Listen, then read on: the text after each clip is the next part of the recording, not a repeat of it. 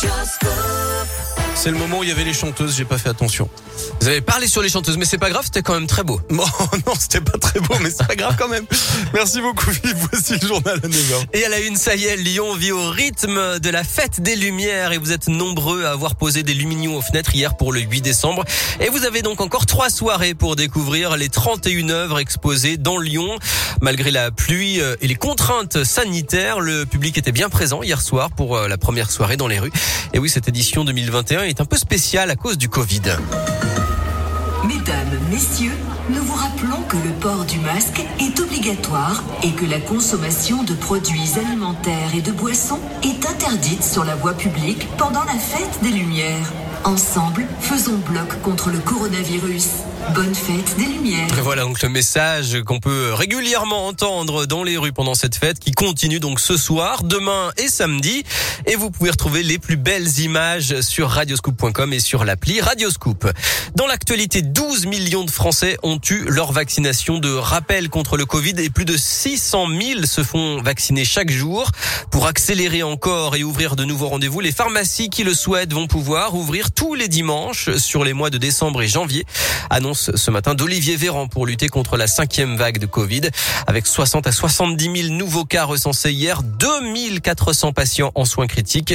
Le plan blanc est progressivement déployé dans tout le pays. Il l'était déjà à Lyon. Il a été lancé hier dans toute la région Auvergne-Rhône-Alpes et il va donc continuer de s'étendre, a confirmé ce matin le ministre de la Santé.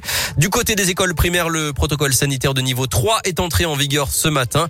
Le port du masque est désormais obligatoire pour les élèves et le personnel, même à l'extérieur. En bref, un adolescent vaudet de 16 ans placé en garde à vue pour des rodéos urbains à Saint-Priest. La police l'a retrouvé grâce aux vidéos qu'il a lui-même publiées sur les réseaux sociaux. 26 enfants sans toit à Villeurbanne. Ils dorment dehors en plein hiver. Le collectif Renan sans toit manifeste à 17h entre les écoles Renan et la mairie de Villeurbanne. Et puis un poison dans votre placard. 60 millions de consommateurs publient un hors-série aujourd'hui. Le magazine a étudié la composition de 119 produits nettoyants de 52 marques. Bilan, 39 références sont déconseillées, une sur trois. Elles contiennent des substances irritantes, allergisantes ou même très nocives pour la santé ou pour l'environnement.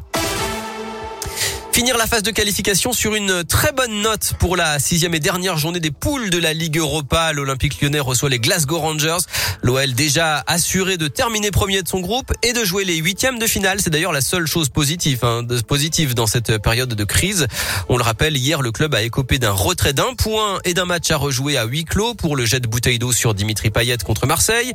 Plus tôt dans la journée, Juninho avait confirmé qu'il quittait son poste de directeur sportif dès le mois de janvier résultats en Ligue 1 ne sont pas très convaincants. Bref, pour l'entraîneur Peter Bosch, face à cette spirale négative, le match de ce soir est sans enjeu uniquement sur le plan comptable. Pour nous, il y a beaucoup à gagner demain.